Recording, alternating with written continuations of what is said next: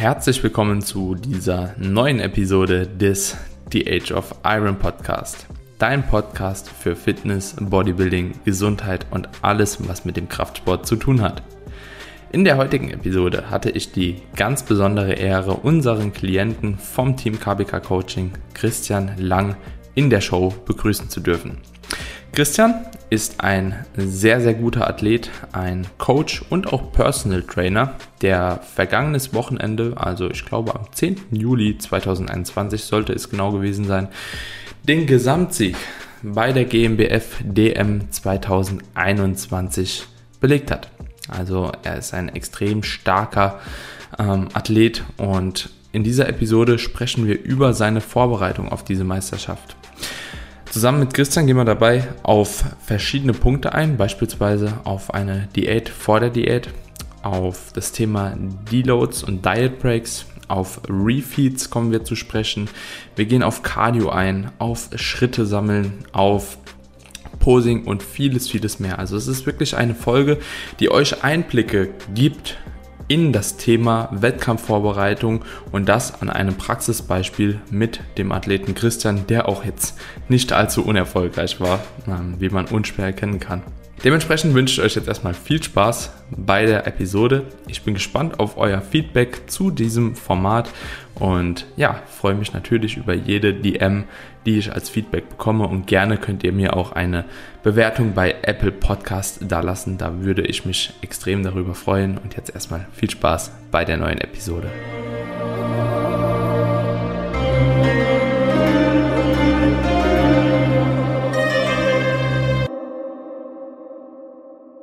Herzlich willkommen, Christian, hier zu dem The Age of Iron Podcast. Ich freue mich, dass du heute hier mit am Start bist. Ich habe auf Instagram ein paar DMs bekommen bezüglich dir, bezüglich deiner Person, nachdem du jetzt am vergangenen Wochenende die GmbF dominiert hast.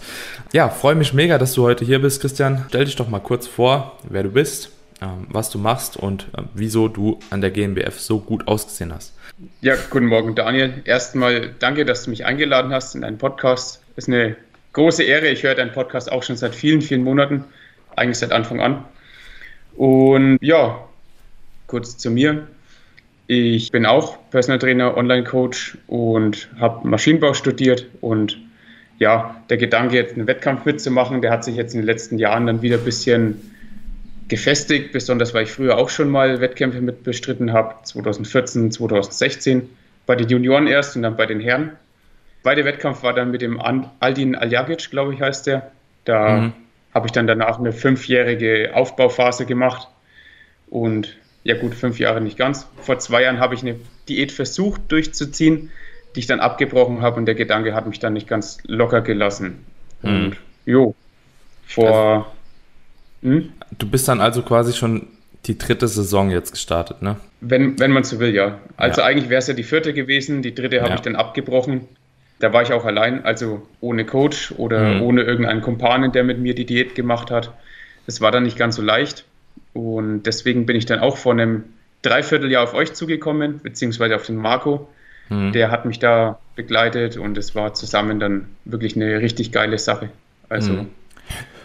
Wie, wie, wie sind die ersten Wettkämpfe gelaufen? Also 2014 und 2016? 16, genau. Ja. Äh, ich, ich bin zweimal Vierter geworden, also gar nicht mal so schlecht, wenn man jetzt bedenkt, dass die erste Diät acht Wochen ging. Hm. ja. ich habe und die zweite Diät war dann ein bisschen länger. Ich habe dann schon gedacht, das ist zu lang. Das waren dann zwölf Wochen, glaube ich. Da bin ich auch Vierter geworden. Ähm, ich weiß nicht, zu der Zeit hat man noch gedacht, zehn Wochen Diät reicht komplett aus, um mhm. abgezogen zu sein. Man muss auch sagen, der Standard war halt auch ganz anders. Also, mhm. wenn man jetzt die Wettkämpfe vergleicht vor fünf, sechs, sieben Jahren mit den aktuellen, mhm. ist ja unglaublich, was da jetzt an Qualität ist. Ja, ja, auf jeden Fall. Und wie lange hast du jetzt gemacht im Vergleich? also, inklusive Vordiät waren es knapp 44 Wochen. Ja. Unglaublich lang. De de de dezent mehr auf jeden Fall. Ja, also ich kann mich aber auch noch 2016 dran erinnern. 2016 bin ich auch das erste Mal gestartet. Da bin ich bei den Junioren gestartet und da war ich auch so gar nicht ready. Also ich glaube, mir haben so vier Kilo oder so auf jeden Fall gefehlt. naja, es kommen immer wieder Leute, die halt eben nicht so ready sind. Ne? Von gar nicht ready kann man jetzt nicht sprechen. Aber da waren auch damals schon ein paar Ausreißer auf jeden Fall, die ein gutes Conditioning gebracht haben. So, ne? Ähm, ich kann mich da erinnern, bei mir die Klasse hat damals der Lukas Müller gewonnen gehabt. Und der Lukas, der war auch schon damals ziemlich gut am Start, auf jeden Fall. Ne? Ich denke, dass er heute auf jeden Fall nochmal besser kommt, aber der war auch damals vom Conditioning halt eben schon sehr, sehr hoch am Start. Und da wusste ich, okay, nächstes Jahr ist ein bisschen was zu tun. Du musst mhm. halt härter kommen, so, ne? Hast du geschafft. Das kann man so sagen. Ich, das hatte ich dann geschafft. Immer noch nicht ganz so hart, wie ich es ganz gerne hätte, ne? aber das war auch damals mit ein paar Fehlern in der Diät verbunden etc. Ich glaube, das wird man heute definitiv auch nochmal mhm. einen Ticken besser hinbekommen, auch wenn man nicht mal mehr Muskelmasse aufgebaut hätte. So, aber davon gehe ich jetzt hoffentlich mal aus. Ja. Ja. Christian, in der heutigen Folge wollen wir eigentlich so ein bisschen drüber sprechen, wie du die Diät gestaltet hast, was so in deiner Diät passiert ist in dem Lauf und einfach mal so ein paar Erfahrungen quasi austauschen, weil das finden die Leute meistens sehr, sehr interessant. Insbesondere dann natürlich auch von einem erfolgreichen Athleten jetzt gerade so nach dem Wettkampf finde ich auch persönlich immer sehr interessant. Und ich würde jetzt einfach mal grundlegend reinstarten, warum du überhaupt eine Vordiät gemacht hast. Was war so der mhm. Hintergrund zu dieser Vordiät? Also meinetwegen hätten wir auch komplett durchdiäten können, weil ich ja vorher die Erfahrung mit einer Vordiät gar nicht gemacht habe. Also im, im Endeffekt hat mir Marco ziemlich viel Input gegeben und man sieht sich am Ende von so einer Aufbauphase immer ein bisschen anders, als man vielleicht tatsächlich ist. Ich habe zum mhm. Beispiel gedacht, ich bin ziemlich gut dabei, was das Körperfett angeht. Im Nachhinein bin ich jetzt ein bisschen schlauer. Ich war nämlich schon ziemlich fett, wenn mhm. ich ehrlich bin. Wie viel Kilo hattest also ich du da? 95, fast glatt. Okay. Also das war ein Körperfettanteil, also wenn ich mal jetzt einen Körperfettanteil schätzen müsste, bestimmt 25 Prozent. Also war mhm. schon ordentlich. Mhm, ja. Und wenn man jetzt so fett ist, dann macht es einfach Sinn, vielleicht mal vorher einen, einen besseren Ausgangsstandpunkt zu kommen, mhm. um dann einfach die, die endgültige Wettkampfdiät vielleicht nicht unendlich in die Länge zu ziehen. Mhm. Wie, wie, wie lang ging die Vordiät und wie viel Abstand hattet ihr dann letzten Endes gehabt zur normalen Prep? Mm, wir hatten eigentlich ein bisschen länger geplant, als tatsächlich dann rauskam. Effektiv waren es jetzt ungefähr zehn Wochen Vordiät. Mhm. Lag aber auch daran, weil ja dann der zweite Lockdown von Corona dann dazwischen kam. Ja. Das heißt, ich, ich, hatte gar keine Trainingsmöglichkeiten und in der Zeit hätte es auch keinen Sinn gemacht, jetzt ein großes Defizit weiterzufahren. Mhm. Beziehungsweise überhaupt ein Defizit. Effektiv waren es sieben Wochen mit einem Diet Break am Anfang. Ja.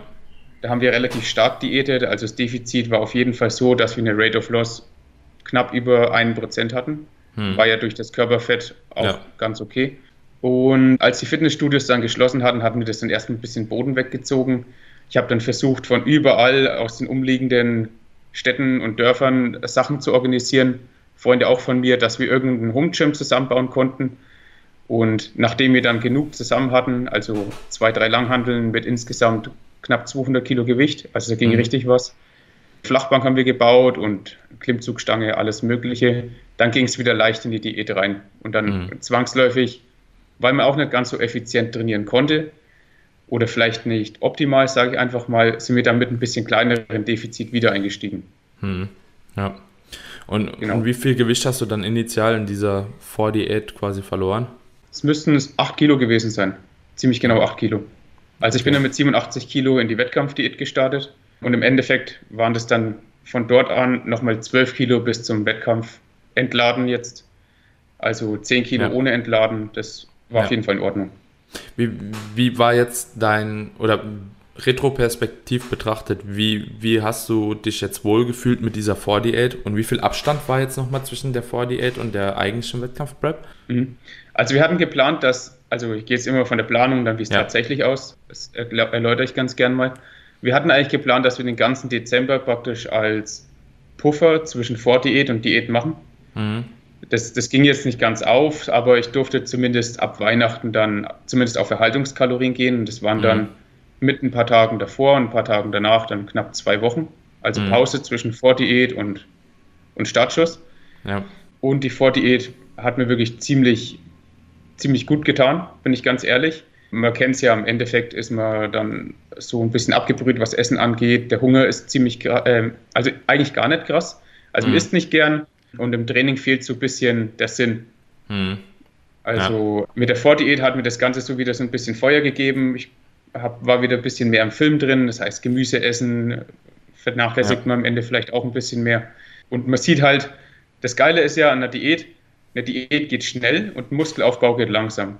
Hm. Also für die Motivation war es eigentlich ziemlich geil. Hm. Ja, ja, insbesondere wenn man dann halt eben wirklich auch so sieben Kilo oder was abwirft, das ist schon, ist ja schon ein bisschen was, ne? Also so ja, sieben Kilo, so knapp zehn Prozent dann vom, vom Gesamtkörpervolumen. Mhm. Und dementsprechend, da sieht man natürlich ordentlich was, wenn da halt eben auch nur Fett weggeht. Das ist ähm, schon eine ziemlich coole Sache. Natürlich die Zeit zwischen dieser Diät vor der eigentlichen Prep war jetzt nicht, also so diese Zeitspanne, die dazwischen lag, war jetzt nicht allzu lang. Ich denke, das ist halt Gar eben nicht. aber auch Corona-bedingt äh, gewesen dann, ne? aufgrund deiner Trainingsmöglichkeiten etc. Das hätte man vielleicht dann auch irgendwo ein bisschen anders beeinflussen können, wenn das jetzt halt eben nicht so gewesen wäre mit Trainingsmöglichkeiten etc. Aber mhm. sie hat seinen Sinn getan und du hattest auf jeden Fall dadurch auch eine deutlich bessere Ausgangslage. Also ich arbeite grundsätzlich auch relativ gern damit, muss ich sagen weil man einfach schon mal so ein bisschen eine Verbesserung der Körperkomposition vornehmen kann. Also das wäre vielleicht so das erste Takeaway, wenn jemand eine Diät machen möchte, eine Wettkampfdiät, aber weiß, er ist ultra fett eigentlich, beziehungsweise der Körperfettanteil ist einfach sehr, sehr hoch und er hat auch Angst, ready zu werden, dann macht es auf jeden Fall vorher Sinn, auch gegebenenfalls mal ein bisschen was an Gewicht abzulegen. Also ich denke, das kann mhm. man schon mal den Leuten mitgeben. Persönlich bin ich immer ein Freund davon, wenn es irgendwo geht, dass man eine gewisse Zeit auch noch letzten Endes vor der Diät im Aufbau verbringt, im Kalorienüberschuss, dass man einfach hormonell ja. gesehen, ja, hungertechnisch gesehen, also von verschiedenen Faktoren, da einfach eine gute Baseline hat. Aber natürlich muss man da halt eben auch sagen, der KFA darf halt nicht zu hoch sein. Ja. Absolut, genau. Ja. Ich würde noch ganz gern dazu sagen, wir wussten ja am Anfang gar nicht, dass die GNBF vom Mai auf den Juli verschoben wird.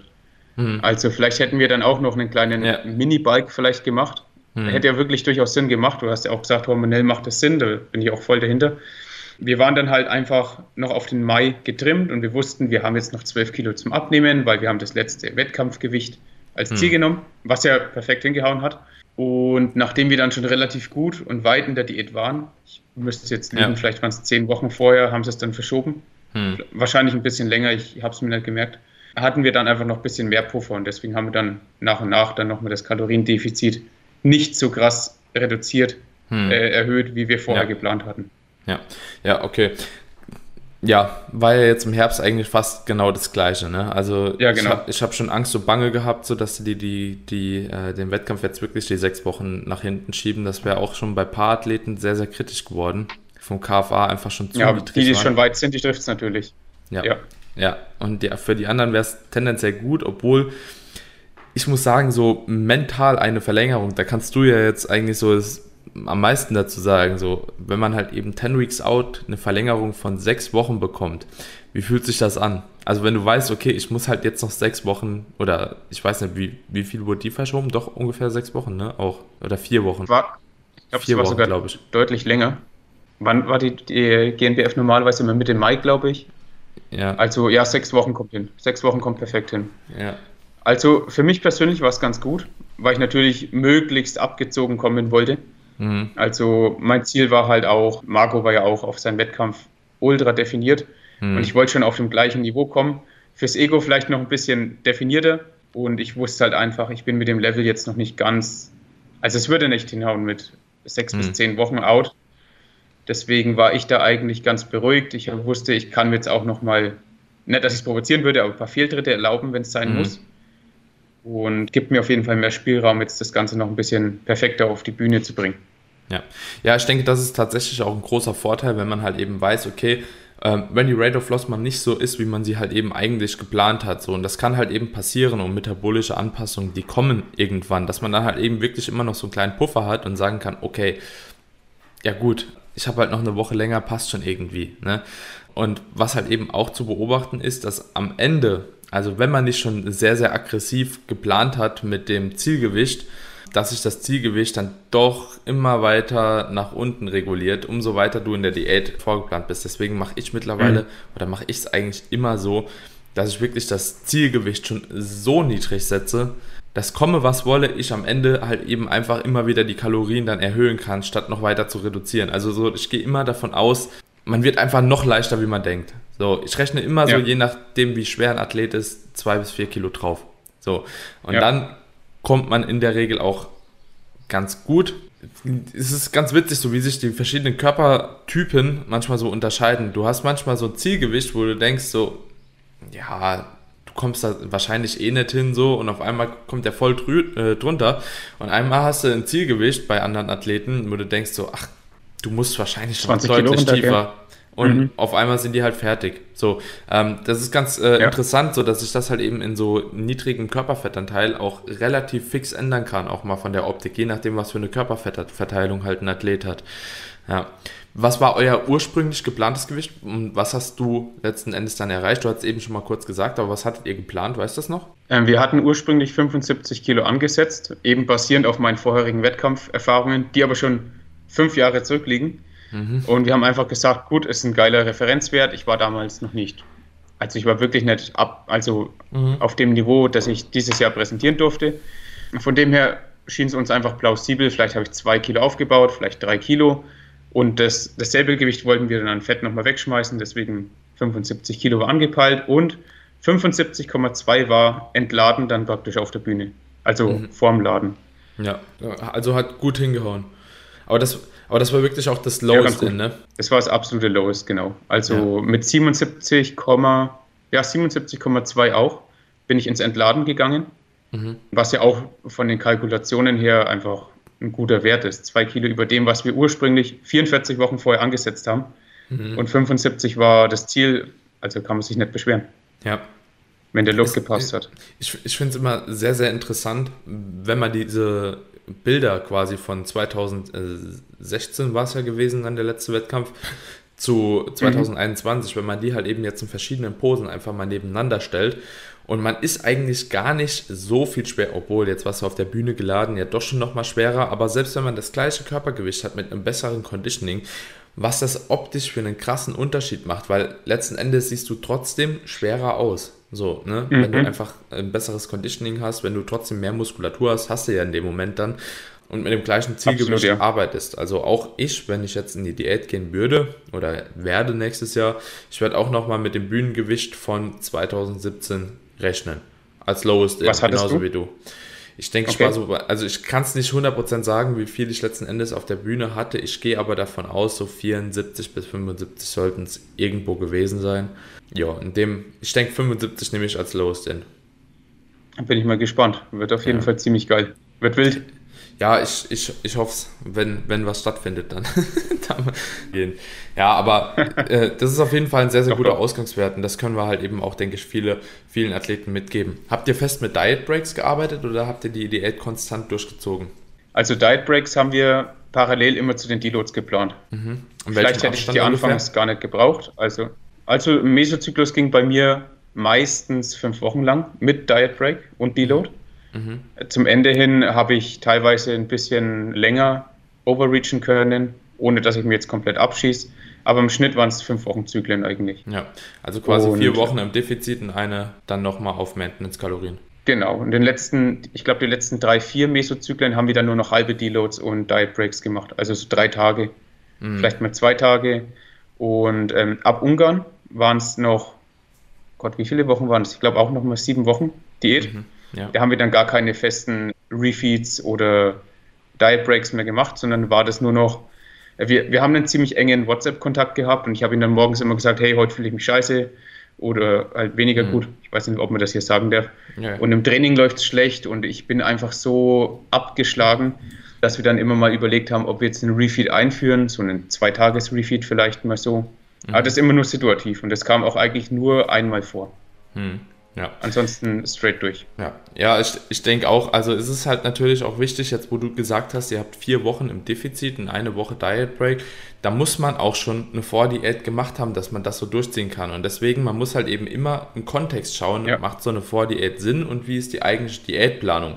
Weil ich weiß jetzt ganz viele, die jetzt diesen Podcast hören, die denken dann, ja, man muss unbedingt immer eine Vordiät machen. So, aber man könnte diese Vordiät beispielsweise auch weglassen und einfach mit längeren Zyklen oder mit ja, einem konstanteren Defizit quasi arbeiten. Sprich, beispielsweise sechs Wochen ja, im Defizit und eine Woche dann nochmal mhm. ein Diet Break hinten dran. Oder den Diet Break, den man hinten dran schiebt, beispielsweise in Kombination mit einem Deload und vier Tagen Rest Day oder so einfach, dass man vier Tage nur Diet Break ja. hat. Wird ja. natürlich mental meiner Meinung nach nicht einfacher, wenn man halt eben die Diet Breaks in der Länge immer nochmal verkürzt und die Deloads auch in der Länge verkürzt. Also es wird ein härterer Ritt, muss man einfach sagen. Dafür ja. effizienter und kürzer. Ne? Also das muss man immer abwägen. Was für ein Typ ist man? Und ich denke, die Datenlage ist relativ ausgeglichen zu Diet Breaks mhm. und auch zu einem konstanten Defizit. Also man sieht halt eben schon, dass man auch mit einem konstanten Defizit das gleiche erreichen kann. Aber ich finde, diese psychische Komponente darf man halt eben beim Diet Break nicht vergessen. Wie, wie, wie ist dir gegangen so mit den Diet Breaks grundsätzlich? Äh, haben dir die mehr ähm, gebracht oder fandest du es da teilweise sogar schwierig, nochmal ins Defizit anzugehen? Also für mich war das immer so ein kleiner Motivator. Wenn ich jetzt gewusst habe, jetzt habe ich noch eine Woche Diät, dann habe ich mhm. eine Woche Diet Break. Also wir wussten auch im Vorhinein, dass ich psychisch ein bisschen anfälliger bin, was jetzt so durchgehendes Diäten angeht oder vielleicht Kraftverlust auch. Mhm. Und deswegen haben wir die auch gleich von Anfang an zumindest mit angesprochen oder mit eingeplant. Mhm. Mir ging es eigentlich richtig gut. Das Einzige, was ich dann immer ein bisschen komisch fand, war dann einfach, ich hatte Angst, dass ich Fett ziehe in der Zeit. Hm. Weil es ist natürlich ein Unterschied, ob ich jetzt 2200 Kalorien esse oder dann 3200. Hm. Und gekoppelt nochmal mit weniger Training. Da hatte ich anfangs schon ein bisschen Angst, dass ich jetzt irgendwie meine letzten Wochen wieder zunichte mache. Hm. Ja. Aber Ver es war psychisch ja. was extrem geil. Ja. Ich, ich, ich kenne es halt, natürlich diese Angst kennt, glaube ich, jeder. Und umso leaner ja. man natürlich auch wird, umso, umso mehr kriegt man auch ein Gefühl dafür, okay, ziehe ich jetzt Wasser, werde ich irgendwie gerade mhm. ein bisschen fett. Also ich habe so das Gefühl, dass man einfach sensibler dafür wird, ob man tatsächlich jetzt gerade Wasser zieht, ob man fett wird oder was halt gerade im Körper passiert. Man spürt das einfach ganz anders, wie wenn man halt eben dauerhaft in einem Kalorienüberschuss ist oder ja noch zu fett ist, um überhaupt so körperliche Veränderungen auch wahrzunehmen. Was ich immer schlimm finde bei Diet Breaks, muss ich ganz ehrlich sagen, so dieser erste Tag nach dem Diet Break. Es fühlt sich an, als ob irgendwie einem der Boden nochmal ja. so unter Füßen weggezogen wird und du weißt, okay, jetzt muss halt nochmal losgehen, ja. aber sobald die ersten drei, vier Tage dann vorbei sind, geht's dann nochmal. Da kommt man nochmal in seine Routine rein, dann hat man sich nochmal so halbwegs gefangen und dann kann man auch ganz gut weitermachen. War das bei dir auch so? Ja, also der Montag danach war immer übel. Also mhm. ich war halt einfach noch mehr Nahrungsvolumen gewöhnt und ja, und auf einmal darf man weniger essen. Mhm. Und ich meine, wenn man weniger Körperfett hat, dann hat man eben auch weniger Leptin und Grelin mhm. ist auch hoch trotzdem, weil man schon lange in der Diät ist. Mhm. Dann war das schon erstmal, der Montag, den musste man sich durchbeißen. Dienstag war nochmal, ja, so ein Umgewöhnungstag und ab Mittwoch ging es dann wirklich auch wieder klar. Also mhm. dasselbe hatten wir auch, wir haben ja auch an den Wochenenden refeeded, trotzdem noch. Also wenn man jetzt so sieht, haben wir eigentlich relativ wenig diätet in diesen fünf Wochen. Mhm. Dafür Montag bis Freitag relativ, relativ aggressiv. Zum Wochenende mhm. hin Erhaltung oder knapp drunter. Mhm. Und da war dasselbe Phänomen auch. Also Samstag, Sonntag war immer geil. Ich habe mhm. Mittwoch schon mich auf den, Freit äh, auf den Samstag gefreut zum Refeeden. Mhm. Und äh, am Sonntag wusste ich schon, morgen geht es mir schlecht. Mhm. Ja. Also ja, das ist so, so, so, ein psychisches Ding, ne? Wenn du jetzt ja. so das Ganze retroperspektiv betrachtest, so würdest du auch anderen Athleten tendenziell mehr empfehlen, Diet Breaks zu arbeiten oder eher das Ganze straight durchzuziehen? Kommt natürlich immer drauf an. Wenn jetzt jemand körperfettmäßig noch ziemlich viel mit sich bringt, mhm. dann kommt er natürlich auch klar, erstmal ohne Diet Breaks durchzuziehen, weil er halt ein absolutes Energiedefizit verkraftet, aber so viel Fett einfach noch im Körper ist, dass er lokal vielleicht gar keinen Bedarf hat, irgendwie sich zu erholen. Es ist mhm. ja noch so viel Energie um, um die Muskeln herum. Mhm. Und vielleicht kann man das dann ein bisschen aufgliedern. Sagt, ähm, ich mache jetzt so und so viele Zyklen straight durch, was man auch kombinieren kann mit einem periodisierten Trainingsplan einfach. Hm. Ob man da jetzt auch, ähm, ich sage jetzt mal, einen Deload mit Diet Break kombinieren muss, finde ich ab einem ziemlich hohen äh, Körperfettanteil wirklich diskutabel. Also da kann man einfach überlegen, hm. ist es nötig. Aber ab einem gewissen, ich sage mal, durchschnittlichen Körperfettanteil machen Diet Breaks wirklich Sinn, allein schon wegen der, der psychischen Entlastung. Hm. Ja, ja, bin, bin ich ganz bei dir. Das ist auch gut, dass du das nochmal gesagt hast, dass wenn man halt eben einfach noch zu fett ist, dass es dann tatsächlich halt eben, das Fett ist ja letzten Endes auch ein Energieträger, einfach Körperfett ist ein Energieträger irgendwo und man zieht auch Energie aus dem Körperfett heraus. Das ist ja eigentlich auch mhm. der Sinn der Sache äh, der Diät, sonst wird man ja auch irgendwann sterben, wenn man einfach keine Energie zuführt. So. Und de dementsprechend bin ich da ganz bei dir. Ähm, ich bin da immer so ein bisschen, also ich finde es immer ein bisschen problematisch, wenn man halt eben trotzdem Deloads machen will und mhm das Trainingsvolumen da halt eben dann doch schon deutlich senkt. Ähm, einfach aus dem Grund, weil man natürlich irgendwo auch Probleme mit den passiven Strukturen bekommt, wenn man keine Deloads macht und wenn man da halt eben einfach dann, ja, sage ich mal, den Deload aufschiebt oder wie du sagst, halt in dem Deload ein Kaloriendefizit weiter aufrechterhält, je nachdem, welcher Körperfettanteil man da hat, geht das wahrscheinlich schon. Äh, persönlich finde ich es immer auch so ein bisschen schwierig, das selbst bei mir anzuwenden. Ne? Also ja. Weiß nicht, ob ich es machen würde, da würde ich eher gucken, dass der KFA halt eben nicht so ausartet.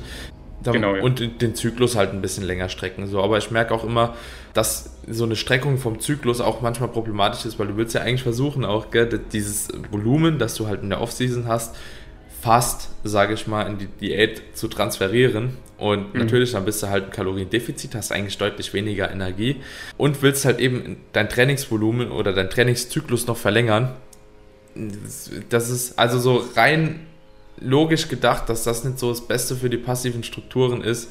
Ich denke, das ist den meisten klar. Aber auch hier wieder, wenn ihr oder wenn die Person zeitlich in Bredouille ist, muss sie es machen. Ja. Also, so, das ist halt immer das Ding. So viele verschätzen sich halt von der Zeitplanung und dann hängen sie am Ende des Tages da, weil sie dann halt eben zu wenig Zeit im äh, Defizit verbracht haben, zu viel mit Diet Breaks und Deloads gearbeitet genau. haben deswegen lieber ein paar Wochen extra mitbringen, beziehungsweise einplanen und vielleicht genau diese, diese Deloads gekoppelt eben mit Diet Breaks eben einplanen. Das macht auf jeden Fall Sinn. Gerade für ja. Wettkampfathleten. Ich meine, nicht jeder Übergewichtige will auf die Bühne und 5% mhm. Körperfett genau. haben. Aber wenn jemand jetzt auch normal diäten will, dann glaube ich, brächte sich an vier Wochen auch keinen ab. Also dann kann er auch mal vier Wochen länger diäten, bevor ihm irgendwie der Ellbogen in ja. die Ohren fliegt oder sonst was. Ja, man muss ja immer, das ist ja immer so ein Trade-off, ne? Also ja. äh, dir muss bewusst sein, eine Verletzungsgefahr wird dadurch potenziell gesteigert und wenn du dich verletzt und beispielsweise dadurch, dass du halt einen Ellbogen nicht mehr richtig bewegen kannst, ja, äh, keine Drückbewegungen mehr für die Brust und keine Drückbewegungen mehr für den Trizeps machen kannst, ja gut, dann ist der potenzielle Muskelverlust dann doch schon nochmal deutlich höher, ne, wenn du es gar nicht trainieren kannst. Ganz bisschen. Ja, ja ein kleines ja. bisschen. Dezent.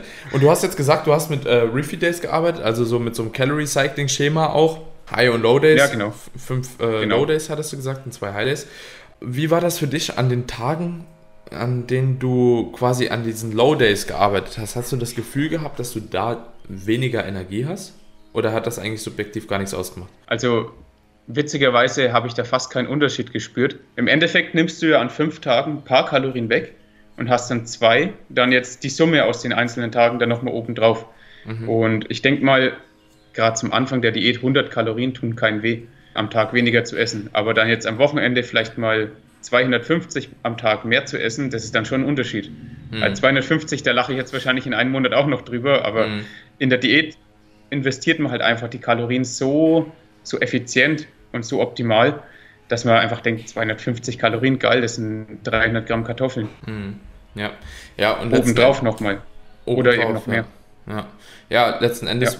je nachdem, wie viel man da abzieht, beispielsweise man geht äh, 200 Kalorien am Tag, da hast du zweimal 500 Kalorien mehr. Das ist schon, äh, das ist schon geil. auf jeden Fall cool. Also mir hat das auch eine gewisse und äh, ich muss sagen, so das war auch mehr oder weniger psychisch ein extrem großer Vorteil, finde ich, dieses Calorie Cycling, weil du einfach das Gefühl hattest, gerade wenn man das auch ans Wochenende legt oder aufs Wochenende, dass du halt auch deutlich flexibler noch bist, ne?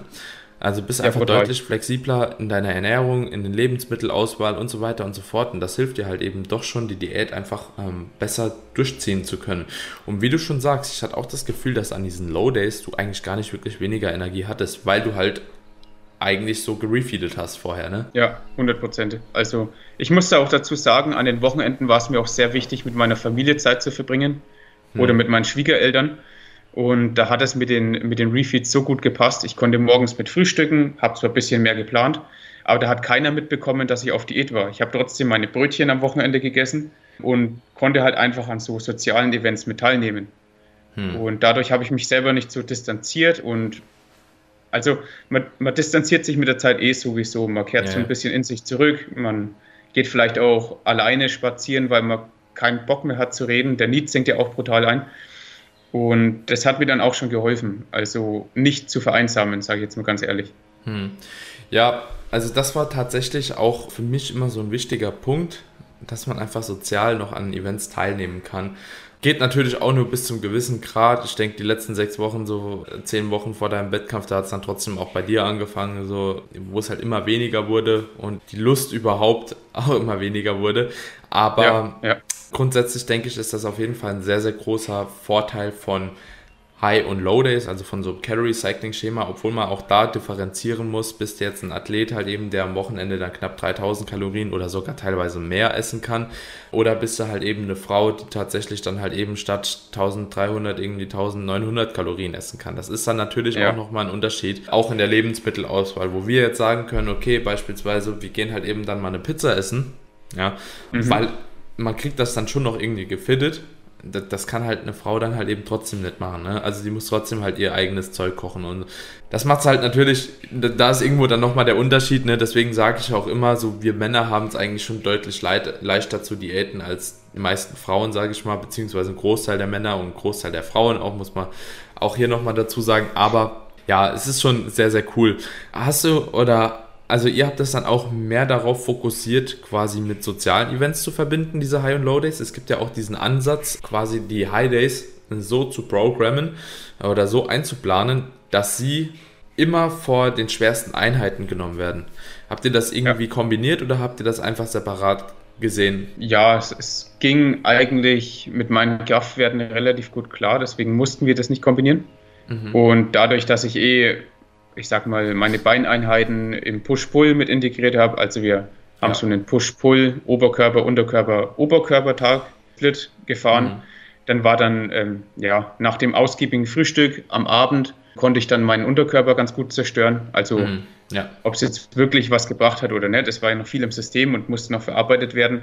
Äh, kann man jetzt auch wieder streiten, aber Placebo ist ja auch unheimlich mächtig. Ja. Darf man auch nicht vernachlässigen. Und mhm. dann der Push-Day, praktisch am Dienstag nach dem Refeed, gut, da, da waren wahrscheinlich nicht mehr viel Glykogenspeicher gefüllt, hm. aber mit den Kraftwerten ging es ziemlich lang echt gut klar, besonders hm. weil wir eben so einen absoluten, relativ verkraftbaren Rate of Loss gefahren haben am Schluss. Ja.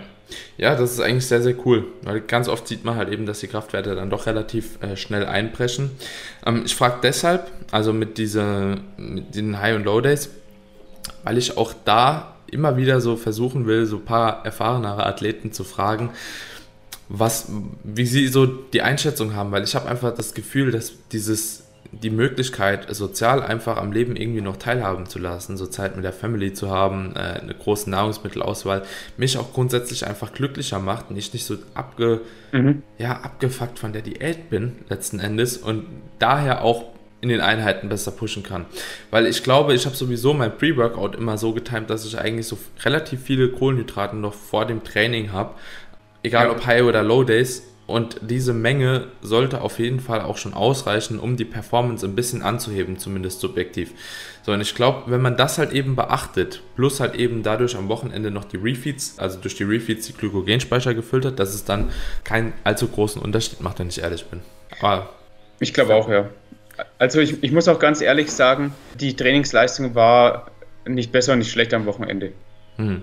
Ja. Also es, es war halt mehr, ich war halt ein bisschen glücklicher, aber das war dann auch schon geil. Also vielleicht sollte man sich dann auch überlegen, warum brechen manche die Diät ab, mhm. weil sie unglücklich sind und weil sie es nicht durch, durchziehen können.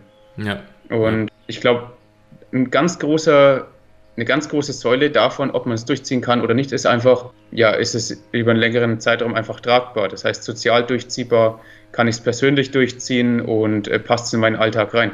Und mhm. wenn mein Alltag eben auf meine Familie zum Großteil mit ausgerichtet ist, dann, ja, dann mhm. warum sollte ich das vernachlässigen? Ja. Ja, bin ich voll bei dir. Also sehe ich exakt genauso. Mir hat das auch einfach viel mehr Kraft gegeben. Oder mir gibt das allgemein viel mehr Kraft und ich wende das auch eigentlich sehr, sehr gern an, an den Wochenenden. Also mhm. außer jemand sagt wirklich oder kommuniziert in seinen Check-ins, ja, du Daniel, ich habe aber wirklich, wenn ich mehr Carbs esse, ja, und sei es der Placebo, keine Ahnung, ähm, wenn ich mehr Carbs esse vor, am Tag vor dem Training oder direkt vor dem Training, dann performe ich einfach deutlich besser. Dann sage ich, okay, machen wir so, dann platziere ich die halt eben da. Aber ich bin halt eben auch ein Freund und ich denke, das habt ihr ja dementsprechend auch genauso gemacht, einfach äh, Refeeds nicht ähm, als ein Refeed-Tag zu implementieren, sondern immer so Multi-Day-Refeeds zu machen, also mit zwei Refeed-Tagen ja, aufeinander folgen. Ja.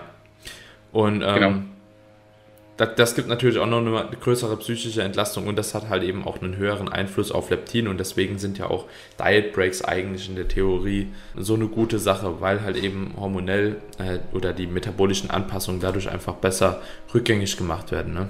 Welche Makro, äh, Makros habt ihr gefahren? Also von der Verteilung her? Mm, wir waren relativ high Protein unterwegs. Also ich war vorher immer so ein Verfechter, da habe ich gesagt, ja, so eine mittlere Proteinmenge ist in Ordnung, so 1,5 bis 1,7 Gramm. Mhm. Wir haben aber dann auch schon zu Beginn, auch zu meinen fetten mhm. Gewichtszeiten, trotzdem schon einen Zweier, einen Zweier-Ansatz gewählt. Also da war ich dann, also nicht auf die Lean Body Mass, sondern auf die absolute. Da war ich dann bei 190 Gramm. Und die haben wir mit der Zeit dann ein bisschen erhöht. Einfach um ja. die Angst, dass ich Muskeln verliere, ein bisschen zu, zu beseitigen. Fette waren eigentlich immer relativ moderat, also eigentlich, eigentlich ganz normale Makroverteilungen, wie man es so auch ja, in Instagram überliest bei diesen schlechten mhm. Seiten. 2 Gramm Eiweiß, ähm, 0,7 Gramm Fett und der Rest Kohlenhydrate. Ja. Also damit bin ich ganz gut gefahren eigentlich. Habt ihr einen Unterschied gemacht in der Verteilung von High und Low Days? Also der Rest, ja, wir haben die, also bei den Diet Breaks haben wir das Eiweiß ein bisschen reduziert, ein mhm. bisschen und dafür eben noch mehr Kohlenhydrate gegessen und ansonsten haben wir an den High Days einfach nur die Differenz an Kohlenhydraten auch aufgefüllt. Also da war ich dann mit den Eiweiß trotzdem auf meinen 2 Gramm mhm. im Schnitt. Und dann kommt halt noch die Kalorienmenge im Defizit in der Differenz dazu. Das waren vielleicht 400, 500 Kalorien, also 100 bis 125 Gramm Carbs on top. Das war ganz mhm. geil. Ja. ja. Und, und, und wenn ihr jetzt reingegangen seid mit 2 Gramm am Anfang mit 100 oder 190 Gramm Protein. Habt ihr das bis zur Ende der Diät mhm. so durchgezogen? Weil dann wird es ja proportional auf das Körpergewicht gesehen immer ein bisschen mehr, ne? Ja, also wir haben es dann, wenn man es jetzt proportional sieht, wirklich stark erhöht. Mhm. Am Ende war ich bei 220 Gramm, also es sind mhm. ja fast drei Gramm dann auf, auf die Masse gewesen. Also jetzt besonders ja. am Schluss, da war ich bei 77 Kilo. Da ist mhm. es ja genau drei Gramm pro Kilogramm. Also da, wo mhm. eigentlich viele sagen würden, ja, das ist viel zu viel, du oxidierst das eh nur. Aber es ist halt auch einfach cool, weil ich sag mal, Eiweiß hat mich auch ein bisschen länger gesättigt. Ich habe ganz gern auch mal ein bisschen mehr Fisch gegessen, ab und zu ein mhm. bisschen mehr Fleisch. Und man hat ja jetzt nicht so die Gefahr, dass man jetzt irgendwie voll eskaliert, weil ich jetzt irgendwas Süßes esse. Ja. Keine Ahnung, man findet es ja trotzdem noch irgendwie ein bisschen. Ja, ja. Also, also, ich, ich bin da auch ein Freund davon, genau, also das genau gleich zu handhaben. Da Marco und ich sind wir uns da eigentlich eh immer relativ einig, äh, wenn wir mhm. sowas halt eben äh, angehen umso leaner du wirst, umso höher oder so, umso mehr macht es halt eben Sinn, das Eiweiß halt eben auch hoch zu pushen. So, ich habe auch teilweise Leute ja. schon gehabt, da war ich ja. bei 3,4 Gramm oder sowas in dem Dreh. Je nachdem, wie lange man auch schon im Kaloriendefizit ist wie halt eben auch so die Gesamt-Makronährstoffverteilung ist. Also ich will halt keine Keto da draus machen oder keine anabole Diät Nein, oder so, nee. aber je nachdem, wie viel Kalorien du hast und wie man die Makro- und Nährstoffverteilung halt eben noch handhaben kann, kann es unter Umständen schon Sinn machen, das ganz hoch zu pushen. Ja. Habt ihr mit Cardio Absolut. gearbeitet? Kein moderat intensives, aber wir haben Schritte gleich zu Beginn getrackt. Also mhm. wir haben, ich sag mal, den, den Kalorienverbrauch relativ konstant gehalten oder den Parameter relativ konstant, indem wir einfach die Schritte von Anfang an vorgegeben haben. Anfangs waren es 10.000, eigentlich die komplette Vordiät lang. Und von Beginn an der Wettkampfdiät haben wir uns dann langsam nach oben getapert, von 10 auf 12.000 und von 12 auf 15.000. Und am Schluss habe ich dann äh, zumindest ja mit Einverständniserklärung vom Daniel, äh, vom, vom Marco, das dann bis auf 17, manchmal mhm. auf 20.000 hoch. Mhm. Und das war, das war meine ziemlich hart, oder? Ja, ja und nein weil ich muss sagen, die Zeit, in der ich spazieren war, konnte ich nichts essen. Mhm. Ich habe mir, also außer man nimmt sich was mit natürlich, aber ich habe nichts mitgenommen. Mhm. Und ich habe mir dann auch angewöhnt, im Fitnessstudio zum Beispiel mich nicht mehr hinzusetzen, sondern zwischen Grundübungen mindestens 200 Schritte zu laufen und zwischen den ISOs dann 100 Schritte. Mhm. Außer ich habe jetzt schwere Kniebeugen oder sowas gemacht, dann habe ich mich lieber mal hingesetzt. Aber das alles zusammen mit ein paar Spaziergängen, die ich dann auch witzigerweise wieder mit anderen mhm. sozialen Events kombinieren konnte. Also ich bin viel mit meiner Mutter spazieren gegangen, mit meiner Freundin, mit meinem besten Freund. Das war echt ziemlich cool, weil wann kann man schon mal in der Wettkampfdiät Zeit mit seinen Freunden verbringen? Mhm. Ja. Ja, nee, hört sich, hört sich gut an. Ich finde, hast du irgend so eine Grenze gemerkt, wo du gesagt hast, okay, ab der Schrittzahl wurde es irgendwie deutlich härter? Ja, 15.000. Wo, wo war die? Gell, bei 15.000 fängt es. Übel, ja. ja. die Beine waren schwer und auch die, die Trainingseinheiten haben dann noch so ein bisschen, wie sagt man, gesaffert, also halt ein bisschen mhm. gelitten drunter. Also ich war schon sehr am Arsch. Und dann, wenn, wenn du abends heimkommst und schaust auf die Uhr und äh, siehst, dass du noch 12.000 Schritte hast und dann jetzt nochmal eine halbe Stunde raus bis 15 oder am Schluss dann nochmal eine Stunde mhm. bis 17 oder 18.000 Schritte, ja. oh, gar kein Bock. Mhm. Würdest du, das ist jetzt ein gutes Thema, würdest du Leuten raten, ähm, tendenziell, dass sie dann doch lieber mit Cardio, äh, so mit so einem Low-Intensity-Cardio vielleicht manchmal arbeiten sollten. Ich sag mal so, mhm. ich finde, Cardio hat mittlerweile so einen schlechten Ruf bekommen irgendwo. Obwohl es eigentlich, obwohl Cardio an sich ja nicht verkehrt ist, so, ne? Nein, gar nicht. Aber wenn, aber wenn man jetzt so die Zeit sieht, die man halt eben verbringt mit, mit Steps gehen und rumlaufen, Würdest du nicht sagen, so keine Ahnung, manchmal hätte es vielleicht auch einfach Sinn gemacht, ich hätte mich ein bisschen aufs Fahrrad geschmissen, einfach noch eine halbe Stunde mhm. irgendwie mhm. rumgeradelt. Also da muss man vielleicht ein bisschen differenzieren, weil in so einer Wettkampfdiät legt man ja alles auf maximalen Muskelerhalt aus. Mhm. Und wir haben halt alles so eine begrenzte regenerative Kapazität, mhm. abhängig davon, in welchem, äh, in welchem Stadium von unserem Mesozyklus wir uns befinden. Verkraftet man es vielleicht noch oder gar nicht. Ja. Und, da, und dann muss man trotzdem noch im Hinterkopf behalten, ist das jetzt, ich sag mal, eine Cardioart, die mit sehr vielen Impulsen, wie zum Beispiel beim Joggen, behaftet ist? Oder bin ich jetzt auf so einem, auf so einem Cross-Trainer, Arc-Trainer oder mache ich einfach ein paar Incline-Steps? Also mache ich das, schräg, äh, mhm. das, das Laufband jetzt ein bisschen schräg und erhöhe dadurch meinen Kalorienverbrauch. Ja. Also da muss man halt irgendwie so einen Mittelweg finden. Zeitlich absolut. Cardio macht richtig Sinn, aber die Art von Cardio muss eben klug gewählt werden. Gerade abhängig vom Körperfettanteil dann wieder. Mhm.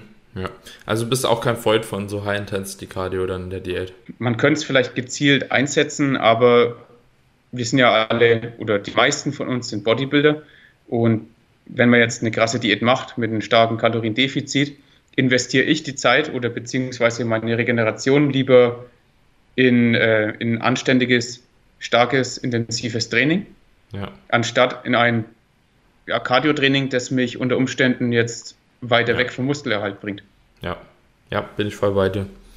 Also wenn ich Cardio Programm meistens auch nur irgendwie so ganz locker Low Intensity ja. auf dem Fahrrad. Zum Auf- und halt Abwärmen, halt 10 Minuten, ja. sowas. Ja, ja, genau. Oder halt eben, äh, wie gesagt, wenn man halt eben tatsächlich von Kalorien schon so niedrig ist, dass man einfach noch einen höheren Verbrauch haben muss. Bei Frauen öfter der Fall. Ne, da muss man die einfach auch äh, ja, Cardio ein bisschen machen lassen. Das ist äh, doch schon ein Unterschied zwischen Männern und Frauen. Genau. Christian, wie, letzte, letztes Thema für den Podcast. Mhm. Wie bist du mit dem Posing vorgegangen? Also ich fand das Posing auf der Bühne schon wirklich gut. Also das sah sehr, sehr solide Danke. aus. Ich denke, ansonsten hättest du äh, wahrscheinlich auch gegen oder in diesem Teilnehmerfeld, insbesondere in der Männer-2-Klasse, also hättest du schlecht gepost, wäre es knapp geworden. Ne? Klar, Weil das Feld ja. war schon sehr, sehr gut. Und dementsprechend, wie, wie oft hast du Cardio, äh, Cardio, wie oft hast du Posing gemacht? Hast du da ähm, das Ganze irgendwie frequent geübt? Hattest du Zeitpunkte in der Woche, wo du gesagt hast, okay, jetzt ist halt eben Posing oder hast du das einfach hier und da immer mal wieder einfach so ein bisschen eingestreut? Ja, also ich wusste ja von Anfang an, dass jetzt die beste Form nichts bringt, wenn ich mich präsentiere wie ein Sack Kartoffeln. Hm. Also gerade der Zweitplatzierte und der Drittplatzierte, also der Tom Limbardo oder Limbaro und der, der Julian Dornbach, die waren ja zwei Pakete, da, das würde wirklich knapp gewesen sein oder wäre wirklich knapp gewesen, wenn ich schlecht gepostet hätte. Mhm. Äh, jetzt im Nachhinein gesehen. Und von Anfang an wusste ich auch, besonders jetzt die Rückenposen, die kann ich nicht. Die, mhm. Da musste ich wirklich viel üben und die sitzen auch oder saßen dann auch erst eine Woche vor der GNBF. Also in Ungarn mhm. waren die auch grottig, sage ich ganz mhm. ehrlich. Demnach haben wir recht früh schon angefangen, das intensiver zu, zu implementieren in den Trainingsalltag, in, in die Wochenplanung. Mhm. Das Posing war in der Vordiät aber eigentlich gleich null.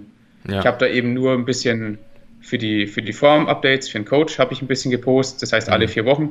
Wöchentlich war ja noch ja. nicht nötig, ja, ich hatte zu viel Körperfett, da sieht man wenig Veränderung. Und im Laufe der Diät haben wir dann immer frequenter dann einfach gepostet, zusammen, auch über Skype oder Teams, weil mhm. Marco wohnt ja doch ein bisschen weiter weg von mir. Genau, dann haben wir meistens morgens auf dem nüchternen Magen so eine 30-Minuten-Session gemacht. Es war also richtig intensiv, mhm. eigentlich wie ein hochintensives Cardio. Mhm. Und besonders dann in den letzten Wochen vor der GNBF, da war ich dann auch nochmal bei, bei André Patrice und mhm. Elena Gras und beim, beim Justin im Posing-Seminar, was mir auch extrem viel gebracht hat. Mhm. Aber die, die Übung muss natürlich dann ich machen. Und wir haben in den letzten Tagen und Wochen dann teilweise sogar täglich gepostet. Einfach weil wir wussten, ich kriege den Latissimus nicht richtig raus bei den Rückenposen oder die Beinstellung, da kriege ich keinen Druck auf die, auf die Beinbeuge und auf den Arsch. Hm. Und das ist halt einfach eine Übungssache. Und wenn man das nicht übt, dann kann man es einfach auf der Bühne nicht präsentieren. Hm. Und dann nützt dann die ganze Arbeit nichts, die man vorher reingesteckt hat.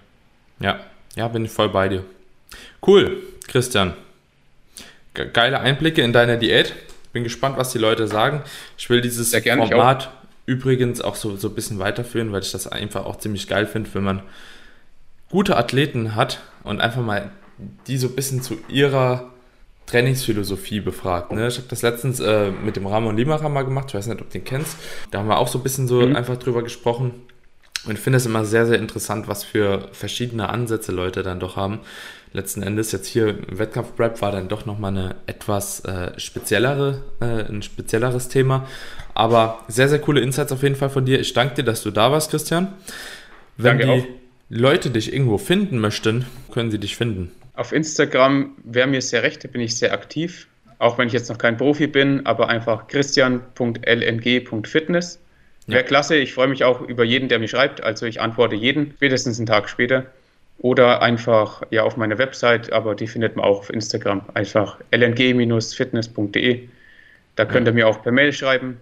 Und ansonsten, genau, einfach All. irgendwo dort. Alright, ich schaue alles auf jeden Fall in die Show Notes.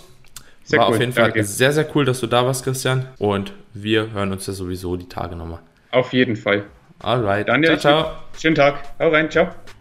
Vielen lieben Dank, dass du die Episode bis zum Ende gehört hast. Und ich hoffe natürlich auch, dass du etwas von Christians Erfahrungen als auch von meinen Erfahrungen mitnehmen konntest für deine nächste Diät, für deine Wettkampfvorbereitung unter Umständen. Und wenn du noch Hilfe brauchst, dann ja, melde dich doch gerne bei uns.